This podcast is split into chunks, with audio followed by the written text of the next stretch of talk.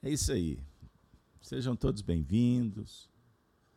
Que Deus nos abençoe em mais um evento promovido pela Casa de Kardec através da Rede Amigo Espírita e do canal Gênesis.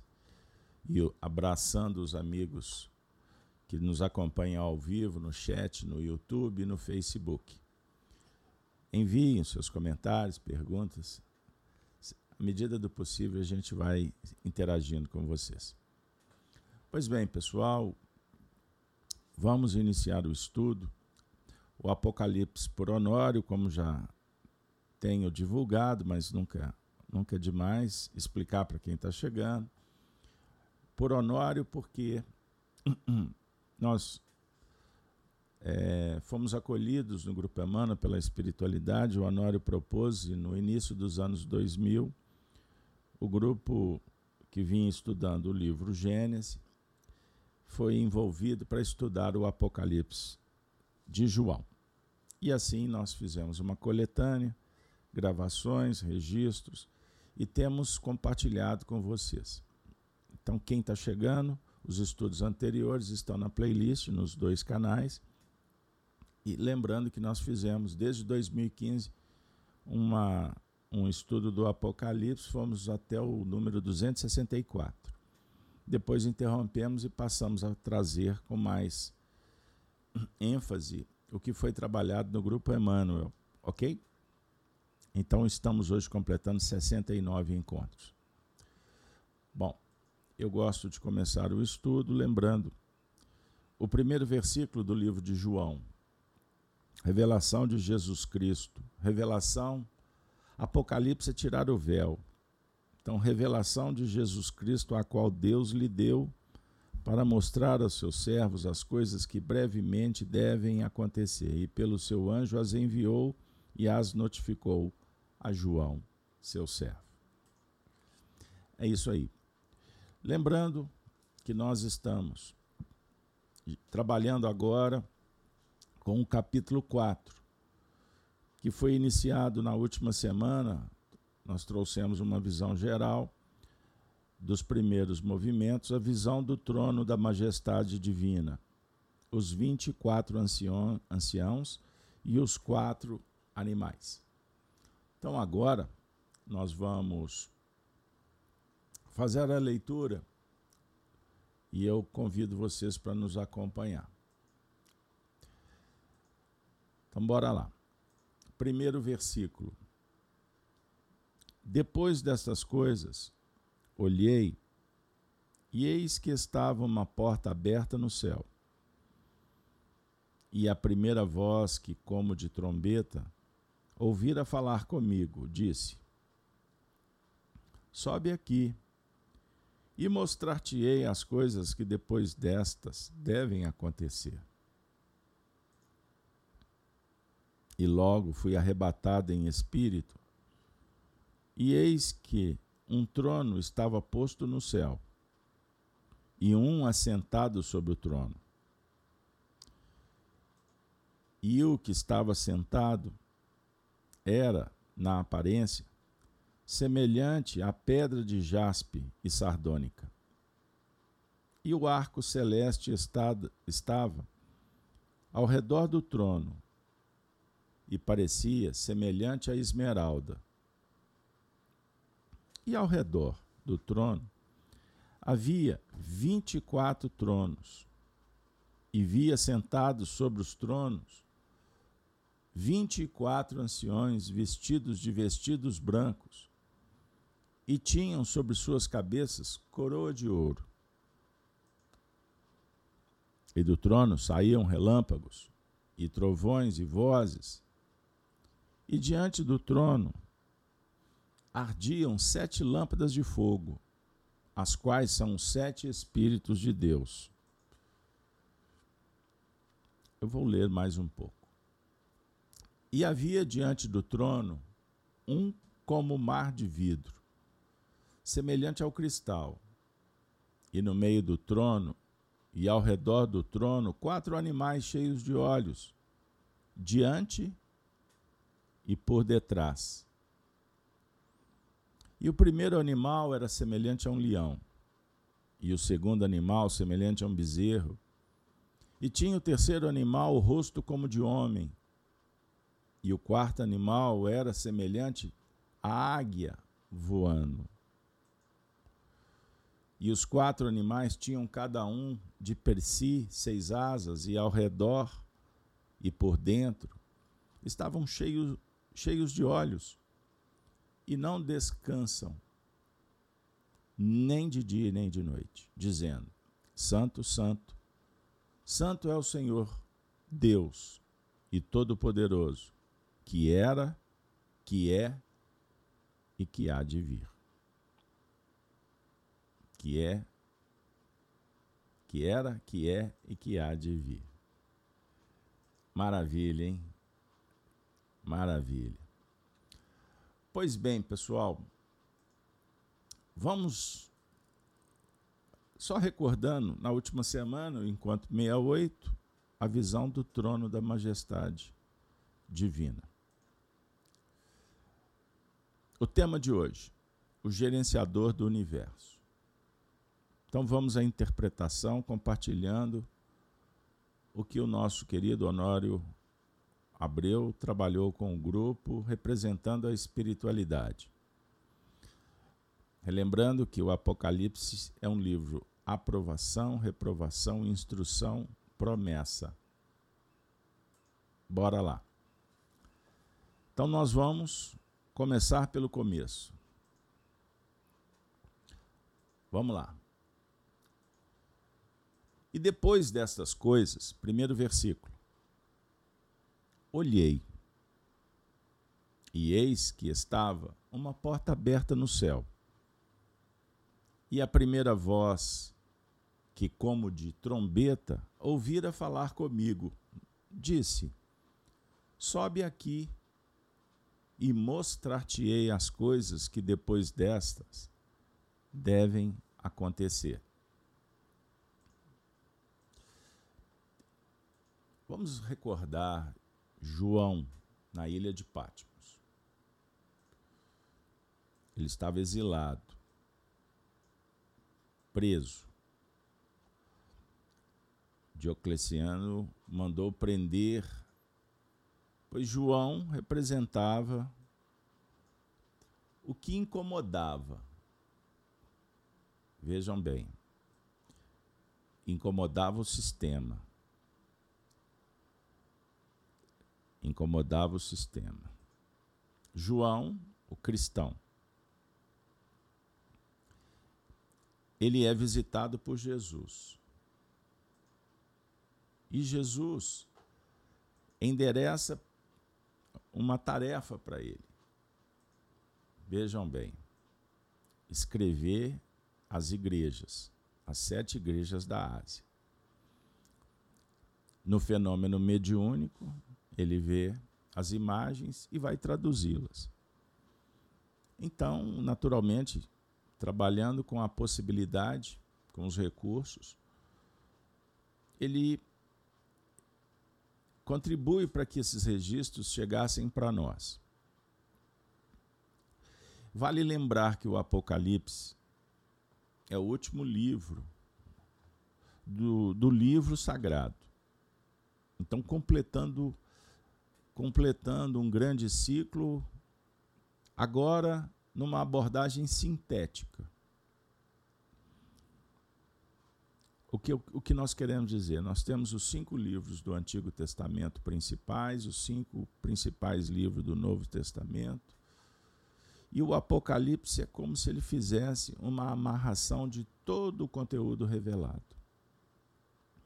Então, naturalmente, faltava uma chave para interpretá-lo. A doutrina espírita. Essa é a, essa é a, essa fala é do próprio Kardec no livro Evangelho segundo o Espiritismo, no livro dos Médiuns e no livro A Gênese. Que, conclu, que fecha então o ciclo do Pentateuco kardeciano com cinco livros fundamentais. Então tudo começou com Gênesis e fecha com Kardec no último livro, A Gênesis. Então faltava a chave. Então, uma um dos, das questões muito trabalhadas pelo Honório sobre a inspiração de Emmanuel e de toda a espiritualidade, e nós fazemos essas conexões históricas para deixar registrado, dando fonte, não é achismo. Que o conteúdo bíblico ele é todo simbólico. Todo simbólico. Então a chave da ciência, da filosofia espírita, são recursos como a ciência, meio, aquilo que está fora, que está metodizado, que está comprovado, que quando utilizado de uma forma devida, nos aproxima da essência. No caso, o Espiritismo nos, apro nos aproxima da proposta interna, que tem esse revestimento bíblico. Toda a Bíblia, ela é figurada. Toda ela. Mas principalmente, principalmente no Pentateuco mosaico. E poderíamos ainda sintetizá-la mais ainda nos Dez Mandamentos o evangelho, a proposta interna. O espiritismo é de fora. Compreendam bem. A ciência é de fora. A filosofia nos aproxima da essência.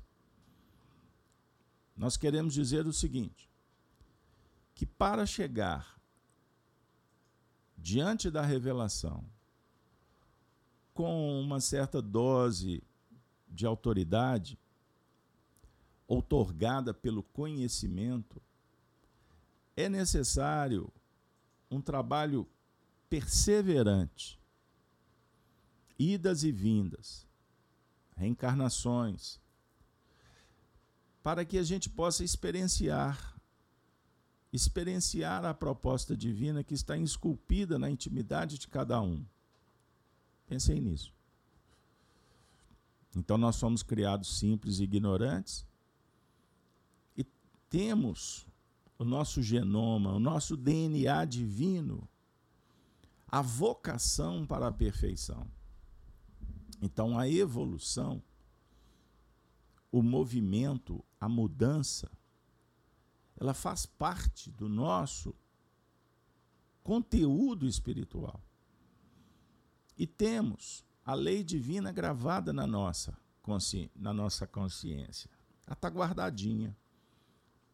Então, a cada em todos os movimentos, nós estamos buscando despertar essa consciência. No nível mais elaborado, quando homens. Mas a planta, o animal, o mineral, está se movimentando para despertar a consciência.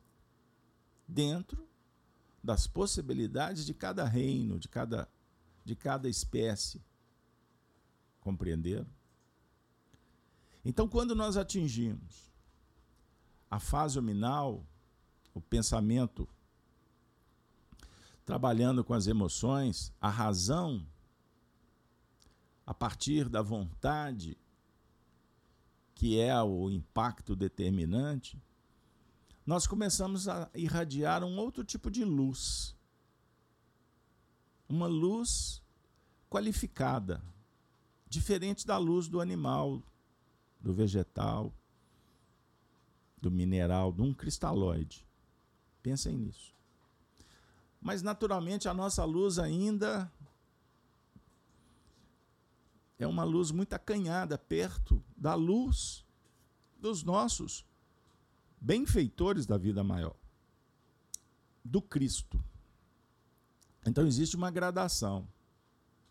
E naturalmente a luz que vamos irradiar, ela tem a ver com a nossa capacidade de reflexão. Ou seja, para produzir nós precisamos de refletir. Porque a essência, o potencial maior da luz é de Deus. E disse Deus: haja luz. E assim tudo começou. Compreendam bem. Então, quando Jesus disse para João: Escreve, pois, as coisas que viste, as que são e as que hão de acontecer depois dessas, ele está conversando com um discípulo que foi forjado no tempo, pelo próprio esforço, com ao auxílio dos tutores, e naquele momento do próprio Jesus, que já apresentava condições para ver. Para ver. Porque é necessário ter olhos de ver para alcançar patamares à frente.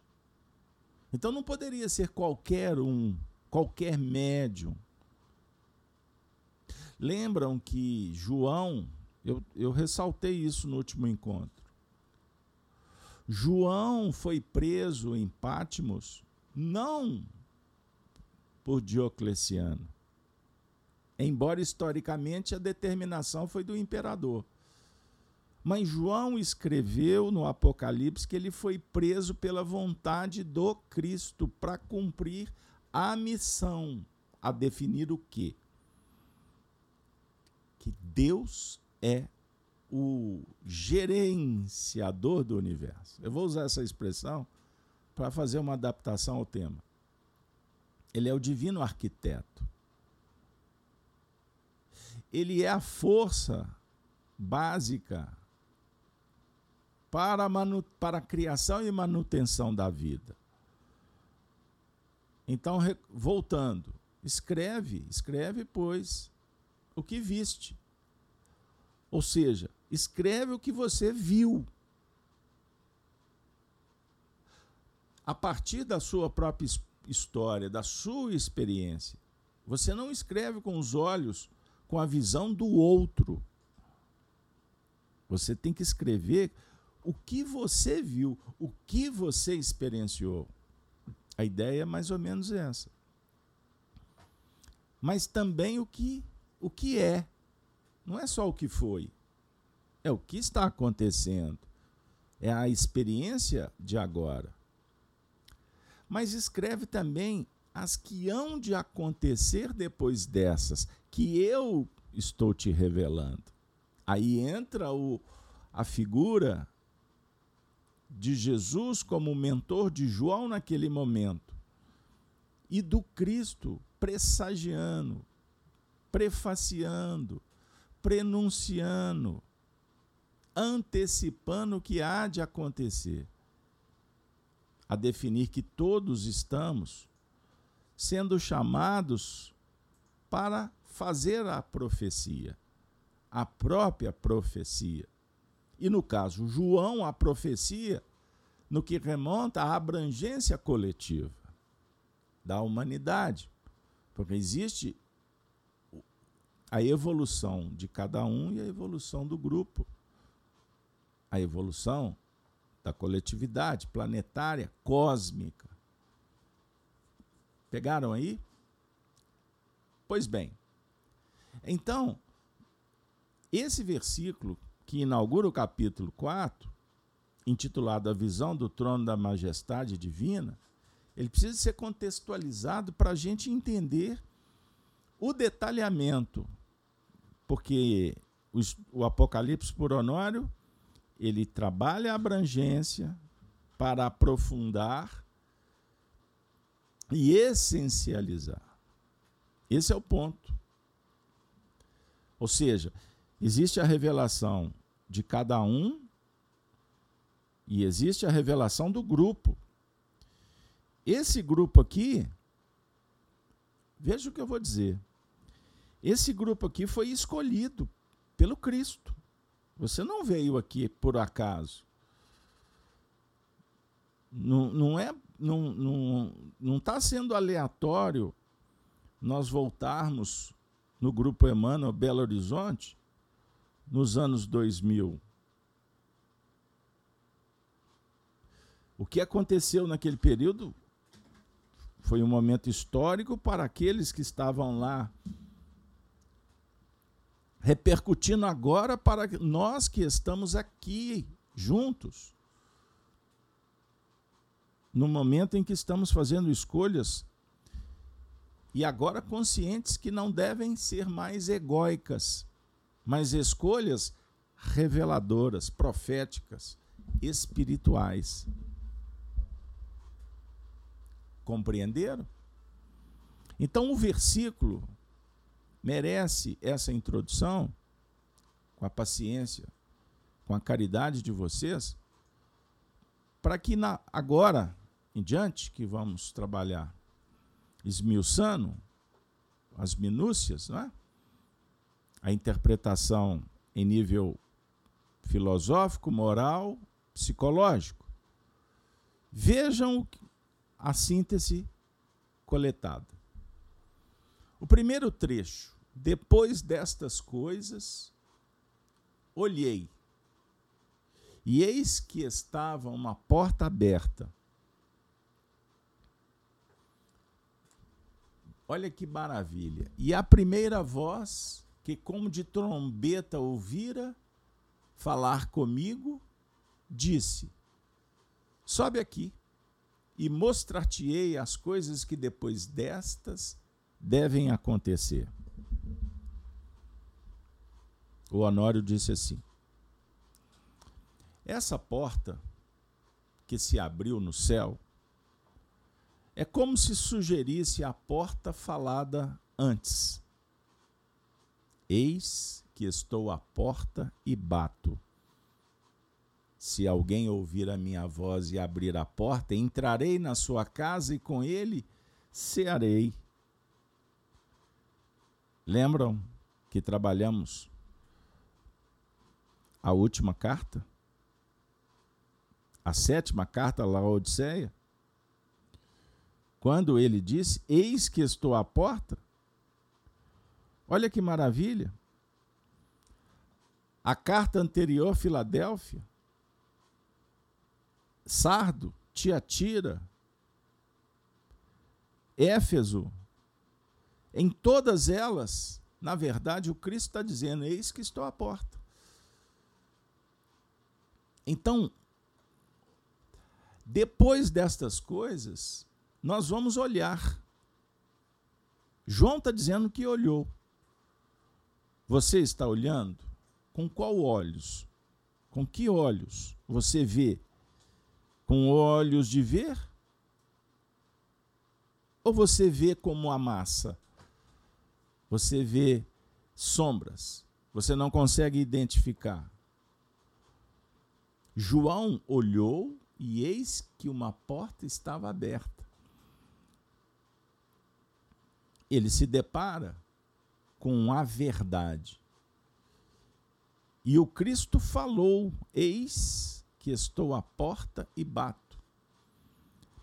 Porque num primeiro movimento, vamos recordar o que foi trabalhado? Num primeiro movimento, lembra quando Jesus falou que ele era a porta? Eu sou a porta das ovelhas ele, ele apresenta um mapa. Ele apresenta possibilidades de trabalho. Ele se revela estando como uma porta, um portal, possibilidades. Aí ele fala: as ovelhas que passarem por mim,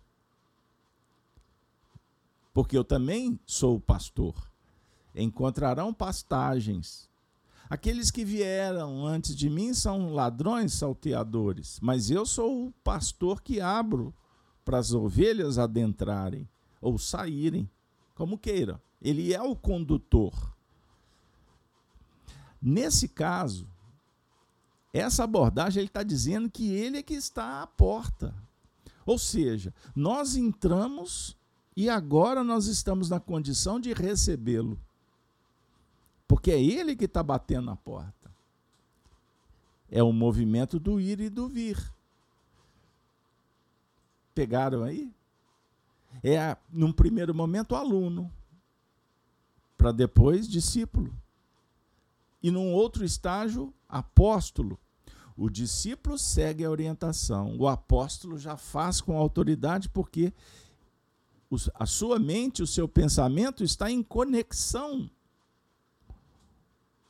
com o Mestre. Então vamos continuar. A porta antes estava fechada. E agora a porta dos padrões operacionais estão abertas. Ou a porta que no sentido geral representa aquela que fechamos ou retiramos para a intimidade do cômodo ou da área para o trabalho e para a realização.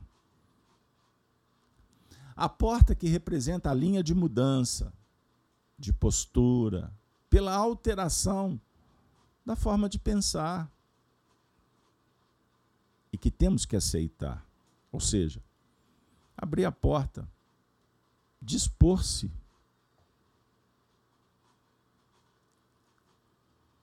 Ao abrir a nossa porta mental para a reeducação, veremos uma outra porta aberta no alto, de onde buscaremos os componentes operacionais para o nosso crescimento. A porta no céu que dá acesso aos padrões reveladores o campo do superconsciente. Vejam que maravilha.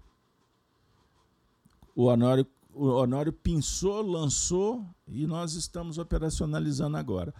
Veja o que ele está dizendo. Então existe uma primeira porta e uma segunda porta. Quando você entra na porta no movimento horizontal, ou seja, você está dentro de casa. Pela manhã você abre a porta. Aí você vai na direção do, da possibilidade, que vai se tornar depois realização, trabalho. Enquanto você está se estendendo, abrangendo as possibilidades, se habilitando pelo esforço, pela mão na massa, naturalmente vai abrir uma outra porta, a porta do céu. É isso que ele está dizendo. Aí você fará um movimento vertical, a intuição. Aí a, a consciência vai autorizar, vai chancelar. Compreenderam? Porque você está se movimentando no sentido horizontal. Você está indo diante do semelhante. Você está indo realizar o seu projeto. E dentro de um plano essencial espiritual, esse projeto tem a ver com virtude. Você está em busca da sabedoria. Você está se movimentando para compreender o que a vida propõe. E quando esse movimento acontece pelo coração, Agora entra o ingrediente espiritual. O amor. O que, que acontece? Você será inspirado pelo Altíssimo. Então, essa porta que te joga para uma, vamos dizer assim, uma abrangência no plano do mundo, quando realizada com dignidade, as ações, a porta do alto vai como que lançar uma chuva de bênçãos. Você será inspirado. Compreenderam? Então você, por exemplo, abre a porta e vai tocar um violão. Você vai dedilhar, você já aprendeu algumas coisas. É? Ou você já é um ótimo violino, um, um ótimo musicista. Aí você está abrangendo. Você está na, indo na horizontal pelo plano do sentimento. Aí começa a porta de cima te inspirar. Perceberam? A ideia básica é essa. Ao abrir a nossa porta mental para a reeducação, veremos uma outra porta aberta do alto, de onde buscaremos os componentes, os recursos, a orientação. Agora, se não abrir a porta, nada acontece. O indivíduo faz uma prece, pede ajuda, Ele quer melhorar de vida. Só que, quando ele coloca o pé na estrada, depois de dois passos, ele se desconecta com o futuro, com o projeto que ele tem que realizar, e começa a, a fazer um movimento de conexão, de identificação com o passado que não foi muito feliz. Logo em seguida ele diz assim: Ah, eu estou cansado. Ah, eu estou doente. Ah, eu não tenho condição. Ah, eu não vou dar conta. Ah, eu estou depressivo. O que, que acontece na sequência? Como que vai afunilando ao invés de abranger. Os caminhos vão fechando, vão fechando, e as portas se fecham porque ele não quer mais se movimentar. E, naturalmente, perderá a conexão com a porta do alto. É como se ele falasse assim: não quero inspiração, não quero ajuda. Aí, aí o movimento egóico projeta aos lances da rebeldia e da vitimização. Aí a culpa é de Deus, a culpa é do próximo ninguém me quer. Compreenderam? Então, quando o Honório trabalhou a ideia da porta no céu que dá acesso aos padrões reveladores, sobre o ponto de vista espiritual, são portas que abrem para o superconsciente. O superconsciente é o futuro. O futuro que quando nós nos movimentamos confiantes, humildes, resignados, obedientes, o futuro vai acontecendo na realidade do nosso presente sem a gente perceber. Mas seremos beneficiados com a paz na consciência, o bem-estar. Compreenderam? Então o céu deixa de ser filosófico e passa a ser um céu operacional ou operacionalizado. Então, depois dessas coisas, olhei e o que estava, e eis que estava uma porta aberta no céu. E a primeira voz, que como de trombeta ouvira falar comigo, disse: Sobe aqui e mostrar-te-ei as coisas que depois dessas devem acontecer. O plano de acentuado sabor profético. O segundo arrebatamento. Pois o primeiro foi o levantamento de dados, de diagnóstico, no dia a dia. Quando vislumbramos o caminho educativo, e o segundo é o caminho operacional. Perceberam aí a questão da primeira voz? Sobe aqui. A voz diz: sobe aqui e mostrar-te-ei as coisas que depois dessas devem acontecer. Então é a voz da consciência, é a inspiração que apresenta Veja o caminho. Então, num primeiro momento, é um sabor profético. O segundo arrebatamento, porque o primeiro foi apenas um levantamento de dados. Você está no Espiritismo, muitos estão no Espiritismo levantando dados. Rascunhando, anotando estudando, debatendo, participando de eventos. Você vai ao médico, ele vai fazer o levantamento dos dados. Ele vai te pedir os exames, não é assim? Fazer um diagnóstico. Isso acontece no dia a dia. Então estamos aqui agora. Vê, vê se você concorda Nós estamos fazendo um diagnóstico da nossa vida. Nós estamos levantando o porquê das causas. Porque os problemas já estão sendo identificados. Mas por que eles existem? Por que, que eu estou sofrendo? Por que, que as coisas estão complexas? Bom, existe lei de causa e efeito. Existe um passado que foi escrito. Estamos lidando então com as respostas das escolhas. Então você está levantando dados. E naturalmente, a partir do momento em que vamos tendo uma noção do que está acontecendo, eu começo a fazer profecia. Eu começo a como que rascunhar um projeto. O que que eu devo fazer? O que é possível fazer?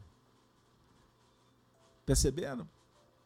Então a primeira voz é o chamado. E ela vem como uma trombeta. E a primeira voz que, como de trombeta, ouvira falar comigo. Gente, quando a verdade vem, ela vem com um poder. A vida ensina. E nos arrebata. A ideia é essa. Estão vendo o Apocalipse sob o ponto de vista filosófico? Que maravilha! É uma grande descoberta, é tirar o véu. E dentro de um plano profético, as coisas que devem acontecer. Olha, vejam o que foi trabalhado no grupo Emmanuel. definindo um sentido meio, ainda flutuante, que devem acontecer. Não quer dizer que acontecerão. Porque geralmente no plano profético a gente pensa assim, deve acontecer, mas na hora H as coisas acontecem de outra maneira. Porque há, existem os ajustes. Apesar de toda uma linha programada pelas causas instauradas, os fatos surgirão.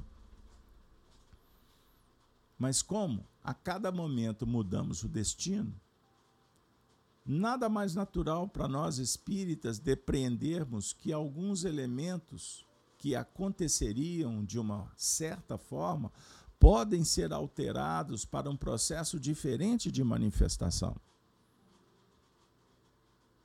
o que acontecerá, mesmo de maneira natural, é o cumprimento da lei.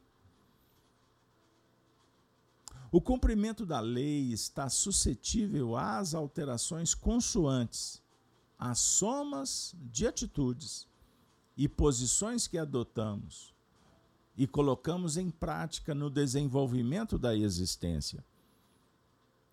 Em razão disto, Cada minuto da vida tem um papel transcendente. Pois, em um minuto de uma reflexão, por um minuto de meditação e um minuto de reconhecimento dos impulsos pessoais, das emoções, nessa faixa de tempo tão reduzida, podemos mudar profundamente toda a marcha de nosso destino. E nesses minutos que às vezes emergem em cada experiência, é que vamos definir uma soma de acontecimentos em muitos anos, às vezes. Captaram? Pegaram aí? Então deve acontecer, se projeta.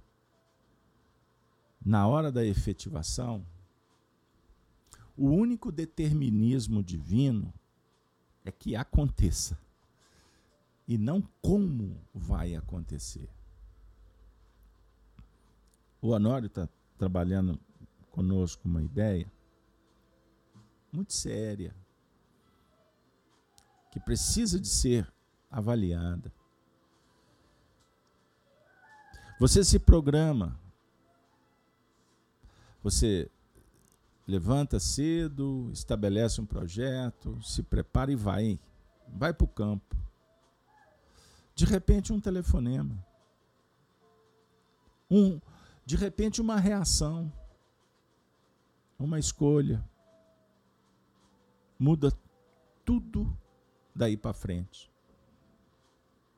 Pode ser que chegar no final do dia você conseguiu. Mas o movimento, a experiência, cada momento faz uma composição, é um detalhe, é um detalhe na obra. Você reencarnou com um projeto, um projeto divino.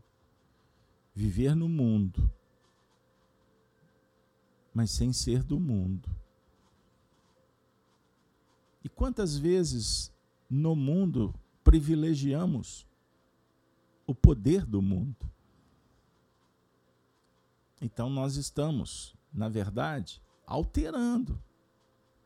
Nós podemos priorizar egoicamente ou nos libertarmos, vivendo um plano da virtude. Então, cada dia, eu costumo dizer, escolha uma virtude para você trabalhar. Mas lá naquele movimento em que estás empreendendo na humildade, surge uma possibilidade para a misericórdia, para o atendimento ao semelhante. Aí é como se você dissesse assim: humildade. A nossa irmã bondade chegou. Aí a humildade vai dizer assim: olha que maravilha. Louvado seja Deus. Louvado seja Deus. Mas se você se fecha e a bondade vai embora, você só fica com aquela de reconhecer, de atender ali dentro de um plano de relativo, Aí nós perdemos a oportunidade. Aí, se antes era louvado seja Deus, agora vamos dizer que Deus seja louvado. Porque depois vai voltar. E que eu seja pronto, voluntário, disponível. Mas eu não posso deixar de valorizar, mesmo que eu não tenha condições. Porque senão eu fecho porta, eu cristalizo. O, Emmanuel, o nosso Honório citava muito uma frase do Emmanuel. Então você vê que você vai parafraseando muita gente. Quando Emmanuel, certa feita, afirmou que tornar-se criança em Cristo, veja aí, tornar-se criança em Cristo é descristalizar. É trabalhar no sentido de adequação amorosa. Então, quando você tiver dúvida, prioriza sempre o carinho. Se disponibilize sempre ao bem, ao cuidado, ao amor, para que o amor ilumine a sua razão e as suas escolhas possa te arrebatar. Olha a sequência. E logo fui arrebatado em espírito. É o verso 2. Definindo a ação da mediunidade. Um ponto de vista que se definia com muita claridade pelo desdobramento, em que ele se projetava em espírito é necessário haver o arrebatamento pelo interesse e o investimento na nova proposta. Compreenderam? O dia começou. É para você se arrebatar. É para você se permitir ser arrebatado. Motivado inspirado. Viva, vá. Nós temos que racionalizar, mas a racionalização não pode impedir a inspiração, a transcendência. Nós temos que casar a razão e o sentimento. É um pouco do arrebatamento que João viveu em Pátimos. Ele foi arrebatado em espírito. Ele se entregou. Ele disse para Jesus: Eis-me aqui, Senhor. Eis-me aqui, Senhor. Perceberam? Vejam que nós nos entregamos facilmente ao arrebatamento das coisas materiais. Mas temos profundas dificuldades, porque nos cristalizamos. E quando o Senhor nos convida, a gente sofistica, coloca tanto impedimento para não fazer. Ah, depois eu faço, hoje não dá, estou cansada. Ah, isso é muito para mim. Perceberam? Não, ler, não vou não, não dou conta. Caridade, ah não, isso aí é para a turma lá, não é para mim. Eu não sei fazer. É assim? pessoal na casa espírita que trabalha com a gente, chega lá para a reunião, Caso Alberto, hoje eu tive um dia tão difícil, me deixa fora. Me deixa fora. Aí eu falei assim, beleza. Pergunta para o grupo que trabalha comigo. Você está no quartel, eu vou te deixar fora? No primeiro momento eu Daqui a pouco, quando a pessoa menos espera, ela está trabalhando. Então a Yara, a Yara pegou a frase do Emmanuel e transcendeu aí. Deu uma, uma pinçadinha boa, hein? Tornar-se criança em Cristo é descristalizar. Que virada de chave. É isso aí, Yara. É isso, é virada de chave.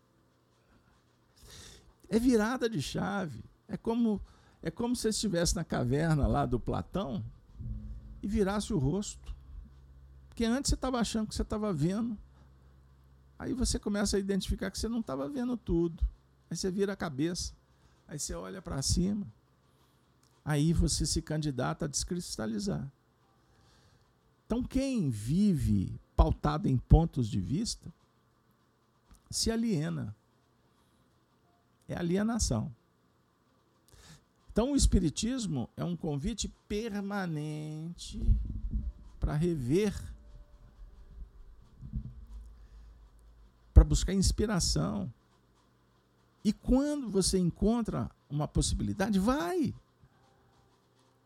É o Cristo que está te chamando.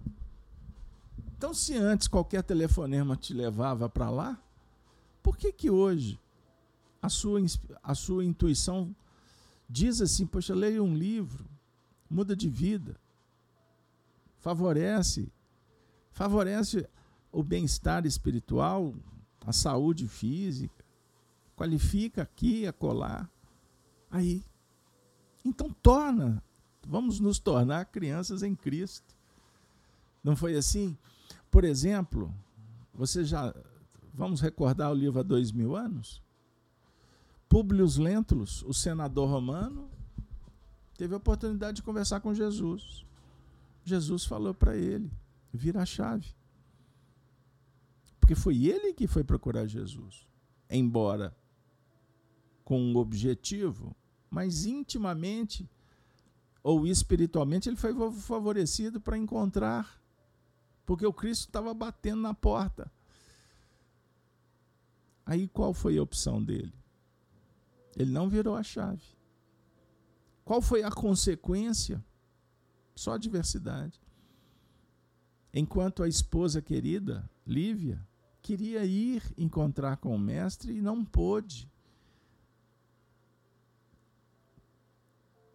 Por quê?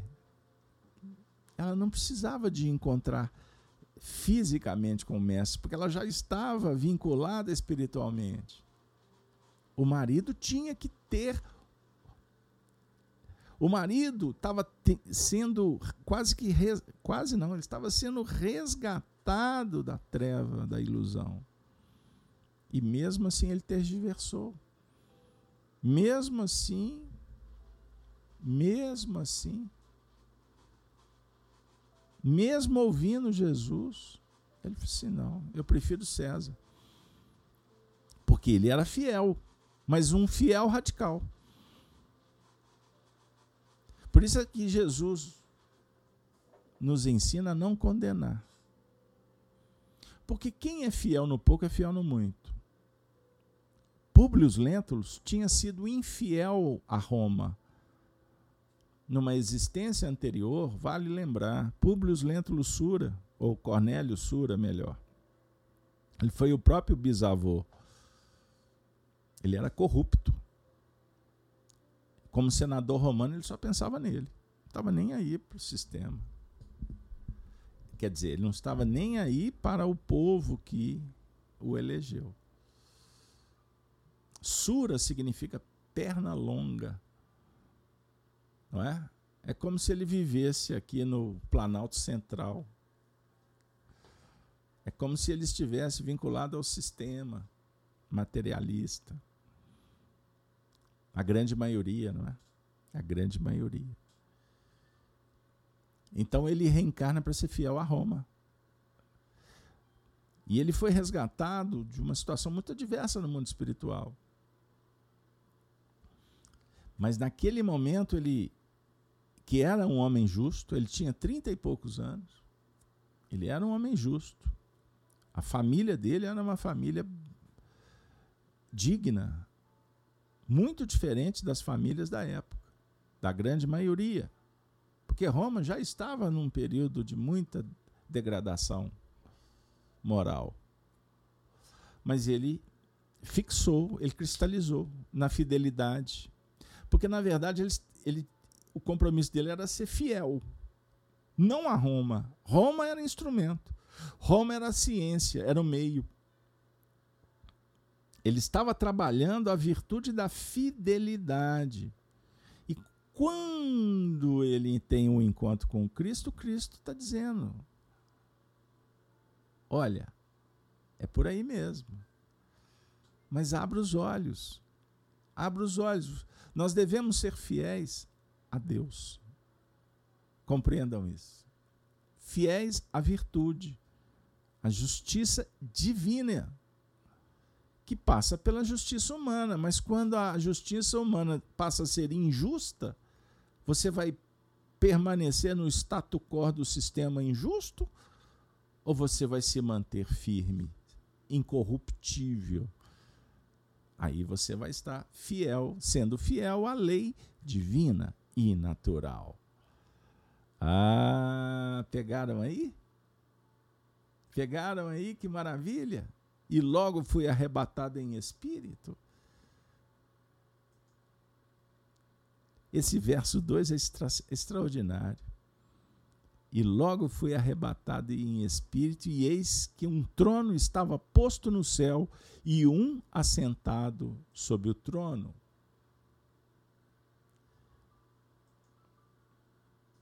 Esse trono define irradiação do pensamento divino.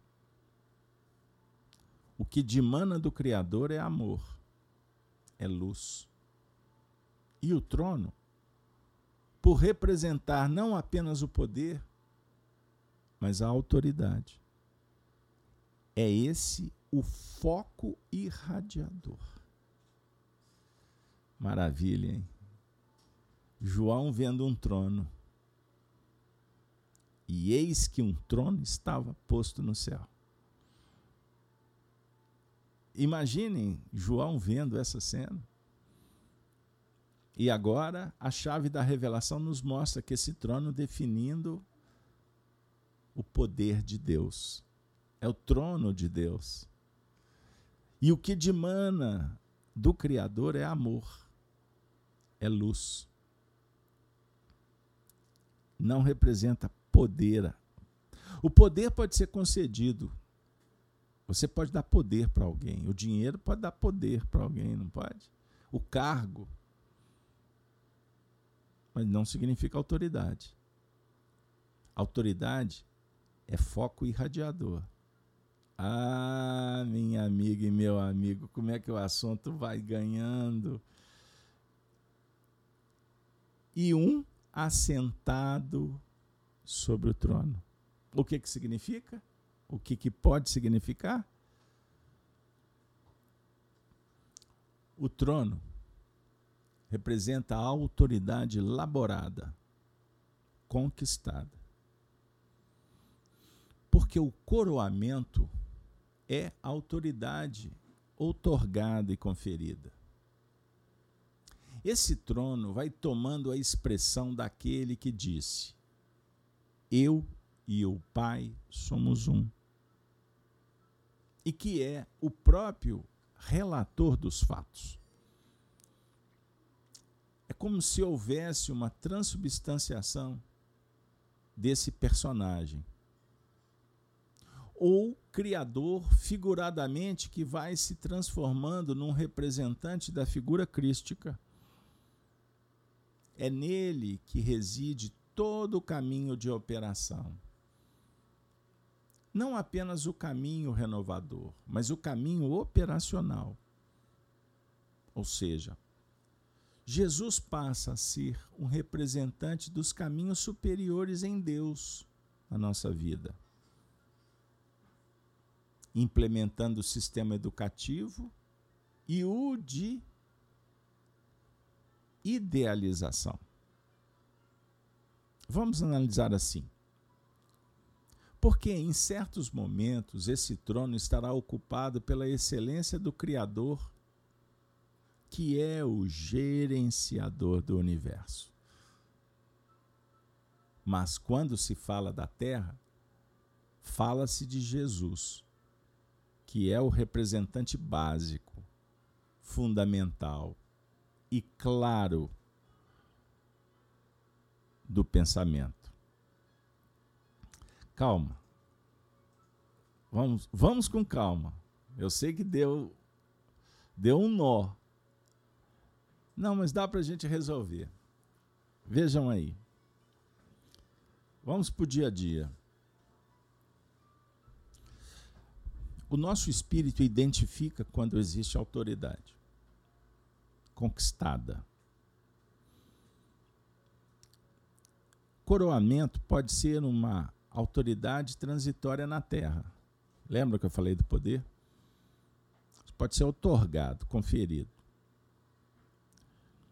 Mas o nosso espírito identifica por percepção mesmo, percepção espiritual, intuição quando existe uma autoridade verdadeira. As pessoas, quando chegavam perto do Chico Xavier, se sentiam é,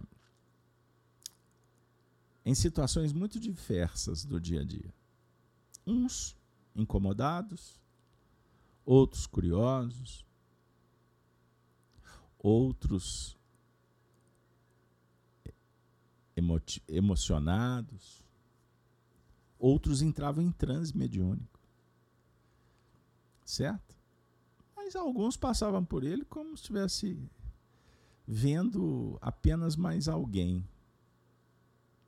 Certo?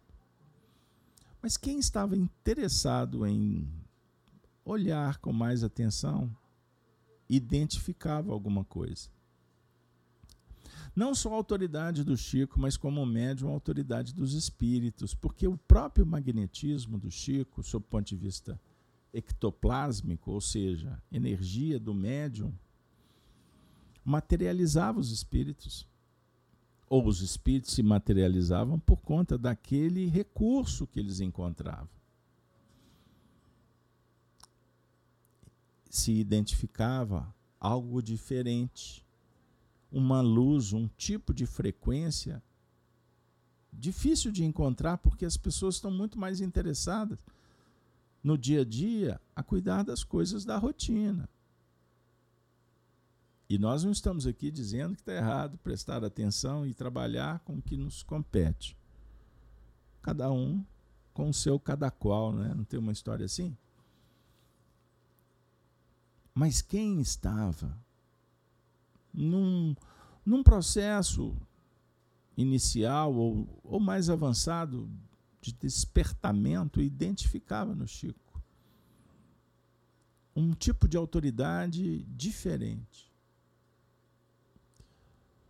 Então, com isso, eu quero dizer que um filho identifica a irradiação da mãe amorosa.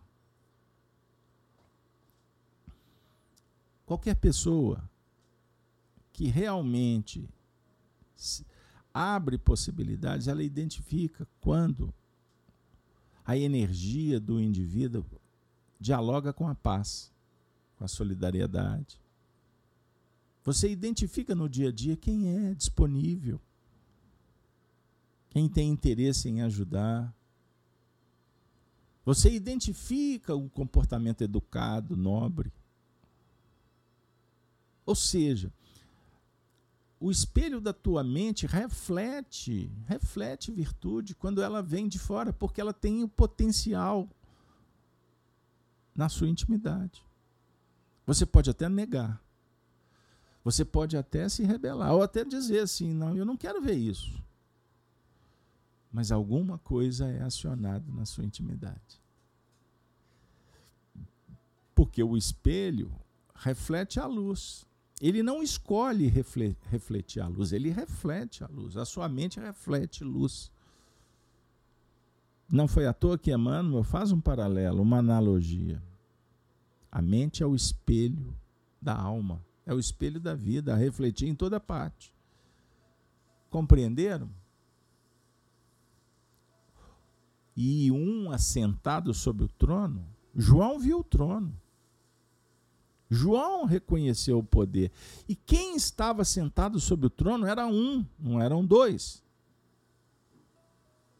Era o Cristo. Ele identifica. Ele identifica Jesus, o Cristo. O Jesus que se revela como mestre e o Cristo que se manifesta na intimidade. Então, Quantas vezes nós ouvimos o Honório dizendo assim: a humanidade conhece Jesus, mas um percentual men muito menor identifica o Cristo, que é outra coisa. Por exemplo, existem regimes ditatoriais por aí que representam o dragão, a serpente do Antigo Testamento, que perseguem o cristianismo que perseguem Jesus, que perseguem o Evangelho. Por quê? Porque tem autoridade. Senão, não perseguiriam. Compreendem? Vocês estão entendendo? Então, eles não conseguem tirar Jesus da história, porque é impossível. Não tem jeito de matar o espírito. A obra é imortal. Então persegue-se aqueles que são os seguidores. Então manda matar, prender, prende pessoas, até crianças. Vejam aí na Ásia, aonde tem esses regimes. Na América Latina, aonde existem esses regimes. Na África. Percebam bem. Eles conseguem fazer isso por um tempo mas não vão fazer por muito tempo, porque todas as vezes que o homem age contra a natureza, a natureza responde. Porque é lei, é inexorável. Compreenderam? Então o filho pode se rebelar contra a autoridade da mãe? Pode, ele tem escolha. Mas a autoridade espiritual hum, é indestrutível porque ela é eterna, é um bem. Então não briga contra o amor. Se você identifica uma voz que está dizendo na sua intimidade, vira a chave, vira a chave. Pensa nisso. Pensa nisso, porque pode fazer toda a diferença na sua vida transitar no caminho devido. São muitas portas, mas uma só vai te levar. A porta estreita. Compreenderam? Em determinado momento pode ficar difuso, você pode ter dúvida, afinal de contas, faça oração, busque inspiração, que você vai identificar. Então, Deus é o gerenciador do universo. Jesus é o seu representante. E ele envia representantes, como agora o seu mentor espiritual, quem te trouxe, quem fez recordar, te inspirou, bateu no seu ombro, tu estava dormindo, está na hora, minha filha, meu filho, hoje tem Apocalipse. Perceberam? Perceberam? Então Jesus é o representante, sabe por quê? Porque ele é modelador. Pense em Jesus como um amigo que está com você, mas pensa em tudo que ele fez por você e faça o mesmo. Aí você vai estar traduzindo Jesus no seu comportamento, ou seja, você vai modelar a sua nova personalidade. Jesus cuidou de você, deu a vida por você. Ah, eu vou dar a vida pela.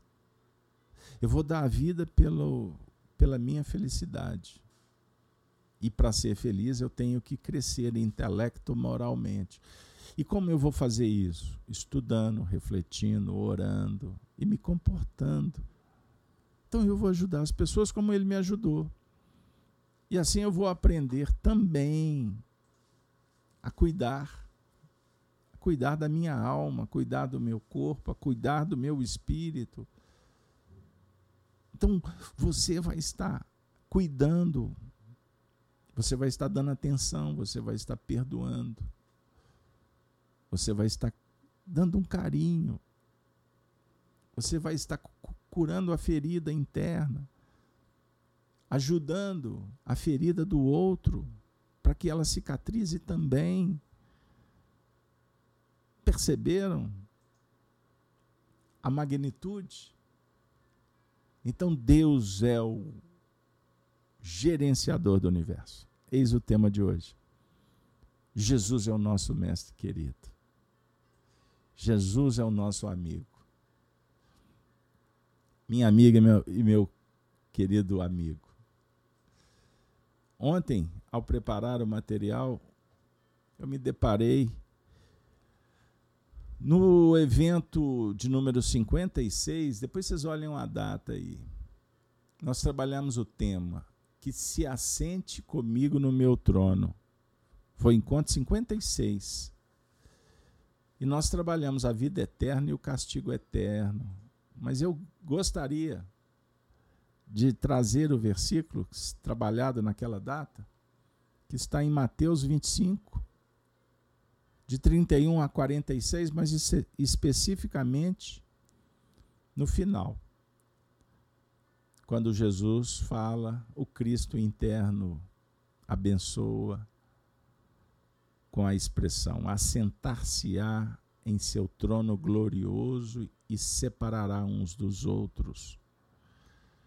O trono glorioso ele é construído, abençoado, coroado, chancelado pela consciência. Eis a glória, a glória divina. E a consciência que separa e coloca as coisas no seu devido lugar. Porque ela faz a coisa certa. Quando o Filho do Homem vier em sua glória, acompanhado de todos os anjos, então se assentará em seu trono glorioso. É o que todos esperamos. Todos desejamos.